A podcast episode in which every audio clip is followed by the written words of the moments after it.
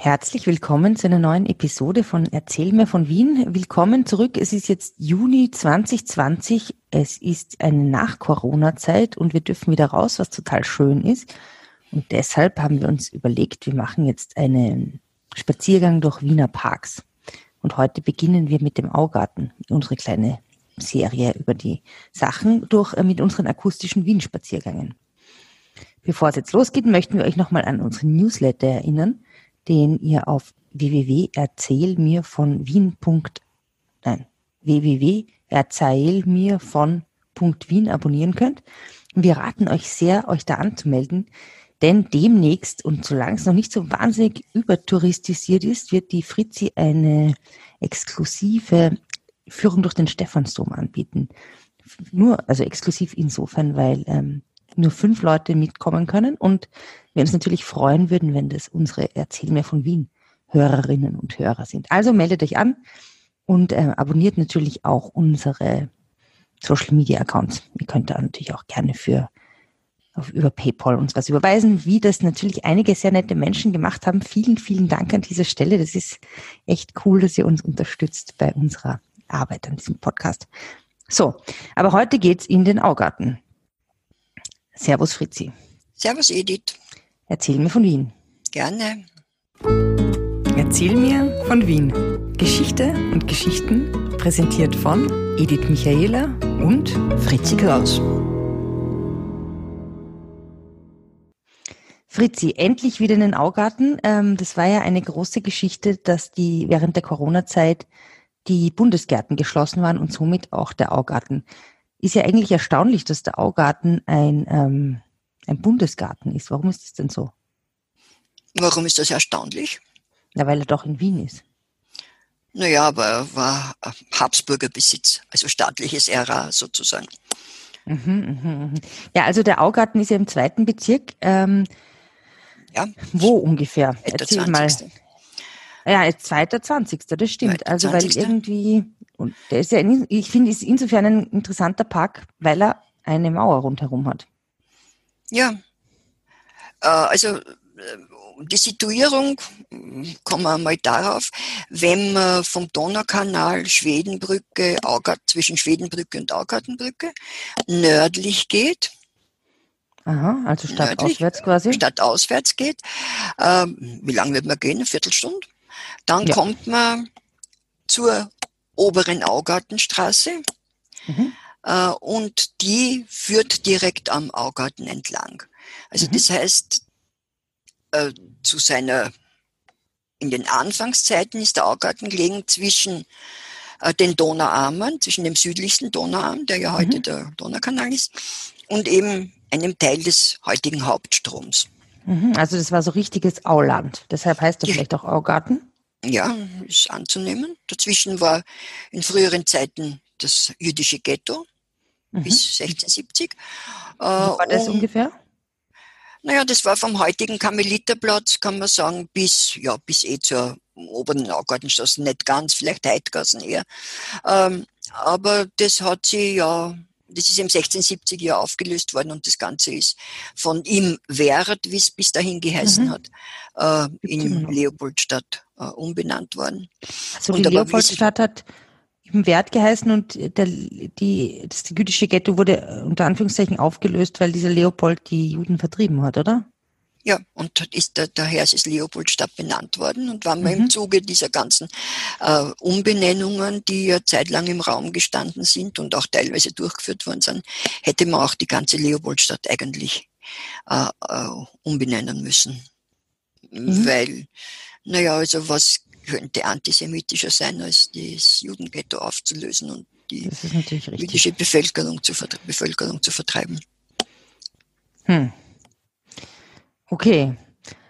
Ja, also trotz alledem gab es diesen Augarten.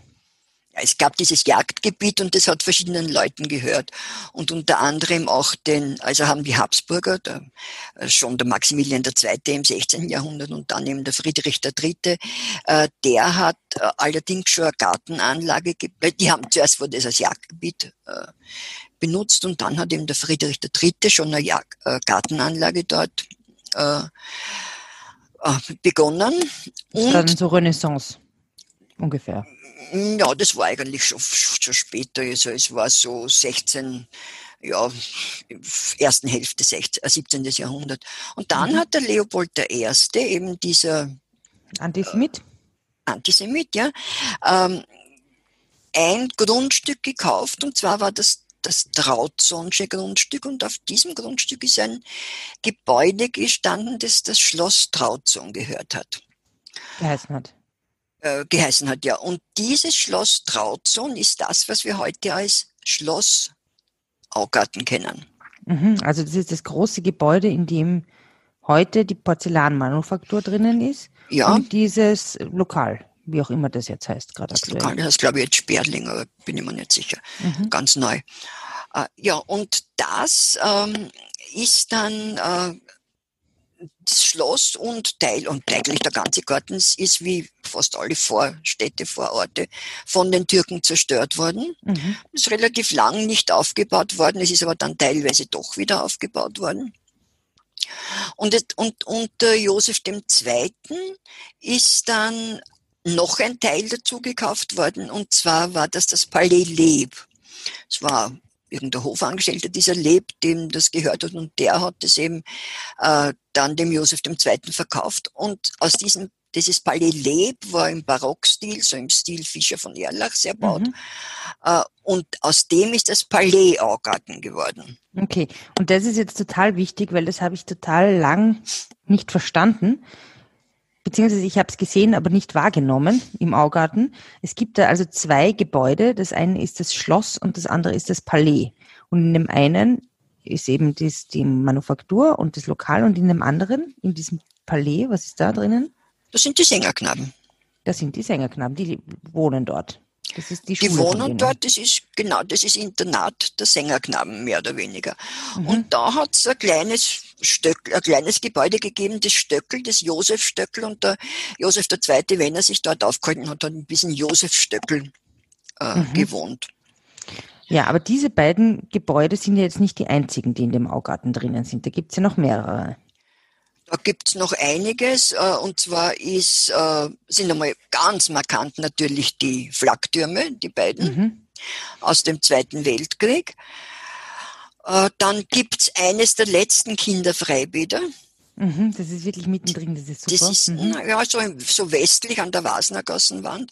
Äh, dann ein Stück außerhalb ist, äh, also nicht außer, aber außerhalb der Mauern, aber schon noch im Augartengebiet, äh, am Augartengebiet ist äh, eben dieses städtische Pensionistenheim. Und oh. mhm. Aber das ist, glaube ich, schon 20. Bezirk, wenn mich nicht alles täuscht. Könnte nicht genau Ist es auch nicht eher jüdisch geprägt? Nein, glaube ich nicht. Das ist städtisch, äh, von der Wiener, also Wiener städtisch, äh, von der Stadt, äh, Stadt Wien. Und mhm. eben dieser Lauder Chabus Campus. Das ist ein Schulcampus, wo die Kinder vom Kindergarten bis, ich glaube, Handelsschule oder was, also wirklich in der mhm. Oberstufen äh, Ding singen. Das ist natürlich jüdisch. Aha.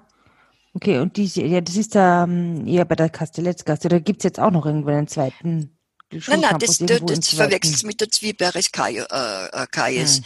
Äh, die, da war ja Schule in der Kasseletzgassen, die ist aber jetzt äh, äh in, zur, in der Nähe des Handelskäs, ah ja, wo auch das, genau, Maimonides Maimonides äh, Altersheim, das jüdische Altersheim. Äh, okay, ist. das habe ich alles verwechselt. Mhm. Ja, okay. ja es war, stimmt, das war ja dort was. Ja. Und dann gibt es noch dieses Atelier, dieses komische. Ja, dann Das eigentlich also, nicht komisch ist, sondern ganz super ist, weil da kann man irgendwie. Ja, das ist also zweiter Bezirksseite ähm, noch, äh, Scherzergassen, glaube ich. Äh, das ist das Gustinus Ambrosi Atelier, war das. Mhm. Der ist wer?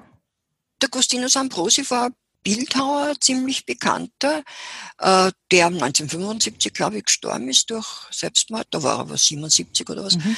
Äh, und der hatte schon in Vorkriegszeiten äh, ein Atelier in den staatlichen Bildhauerateliers in der Rustenschacher Allee mhm. auf Lebenszeit, ist aber dann von dort weg und hat nach dem Zweiten Weltkrieg, so in den 50er Jahren, seine äh, Skulpturen und Werke dem Staat übergeben und hat dann dafür, hat dort eben ein Atelier gebaut bekommen. Es ist auch ein Wohnhaus ja. dabei.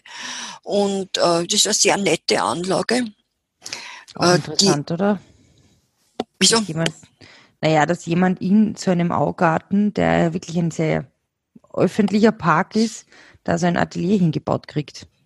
Also ja. vor allem für den Bildhauer, von dem man jetzt nicht so wahnsinnig viel, also ich meine, den ich jetzt nicht kannte, sagen wir mal so. Ja, aber Agostino Sambrosi ist schon eine relativ bekannte, äh, bekannte äh, Erscheinung im Künstlerleben. Mhm. Und das ist dann äh, äh geworden, diese, hat dann in den 2000er Jahren die Francesca Habsburg übernommen für mhm. die, äh, für die, für die Stiftung, die BA 21 Stiftung. Und die, also diesen Bornissima, äh, und das hat aber irgendwie nicht funktioniert. Das ist vom, es ist in den Besitz des Belvedere gekommen, das ganze Atelier, so muss man sagen. Mhm. Ihr verpachtet worden und sie hat aber den Pachtvertrag 2017 dann nicht mehr erneuert. Mhm. Und jetzt weiß man eigentlich nicht, ist man ein bisschen ratlos, was man mit mhm. dem Ganzen machen soll. Hm, naja. Ja. Aber weil du sagst, komisch ist es schon, also da gibt es dann noch eine, ein Gebäude im Park, das in diese, äh, in diese Kategorie eigentlich sonderbar, das in einem denkmalgeschützten Park, mhm. ähm, was gebaut werden darf. Die Flaktürme, weil die sind ja wirklich auch unglaublich, dass die in zu einem Barockgarten stehen. Ähm, wie kam es dazu? Was gibt es zu denen für eine Geschichte, zu diesen Flaktürmen? Naja, es war ja so, dass, äh, der, äh, dass Hitler ja die Perle, äh, die Wien als Perle bezeichnet hat, die er in die richtige Fassung bringen will und hat mhm. da verschiedenste Sachen gemacht und, und äh, Vorschläge und Pläne, die fast alle nicht durchgeführt worden sind. Mhm. Und einer dieser Pläne war auch den ganzen zweiten Bezirk, den er ja ganz einfach weghaben wollte, weil es ein jüdischer Bezirk war, mhm. ähm, zu einem äh, riesigen Aufmarschgebiet zu machen und das im, im, im Augarten ein Gau Forum hat er da vorgehabt, äh, mit einer breiten, die Taberstraße wollte so 100 Meter breit da runtergehen und es sind verschiedene nationalsozialistische äh, äh, Megalomanien. Hm. Genau dort gebaut. Es ist zu nichts gekommen von dem Ganzen. Und aber es ist dazu gekommen, es ist ja, sind ja in Wien sechs Flaktürme gebaut worden, also mhm. je zwei Paar, je, also drei Paare. also Flaktürme treten immer paarweise auf. Genau, da gibt es einen Flakturm und einen Leitturm. Also es gibt den mit den ganzen äh, technischen Dingen und mhm. es gibt den, wo die, die Geschütze äh, umstehen, die äh, teils zur Abwehr, teils zum Angriff. Mhm. Abgesehen davon, dass es auch zu da, zu Luftschutzräumen äh, drinnen mhm. waren. Mhm, mhm. Gebaut heißt ist das ja, dass die nicht dass diese Flaktürme unzerstörbar sind. Ja, fast. Na, jetzt könnte man schon, jetzt wäre es schon möglich, aber gebaut haben das Zwangsarbeiter und Fremdarbeiter und was ein ganz interessanter Aspekt, der mir zumindest interessant vorkommt bei den Flaktürmen ist, dass die alle unterschiedlich hoch sind. Ach so, wirklich? Weil sie alle das gleiche Niveau die, also die Plattformen haben sind am gleichen Niveau, sind am gleichen äh, Meeresspiegelniveau. Das heißt, je nach Gelände eine Form, mhm, ist ein Flakturm niedriger oder höher. Stimmt Aber eigentlich, weil der in der Stiftgasse zum Beispiel, der kommt einem, ich meine, den sieht man ja fast gar nicht, von dem weiß man ja gar nichts in dieser Kaserne. In Wirklichkeit, den siehst du nie. Ja, und der war im Esterhazy-Park, ist dazu der Leitturm, ne, das Haus ja. des Meeres, ja. ist natürlich viel höher, weil die mhm. Stiftsgasse ja das Gelände äh, weiter, das oben weiter oben ist. Ne? Mhm. Und das ist, sogar im Augarten ist da äh, ein gewisser Unterschied.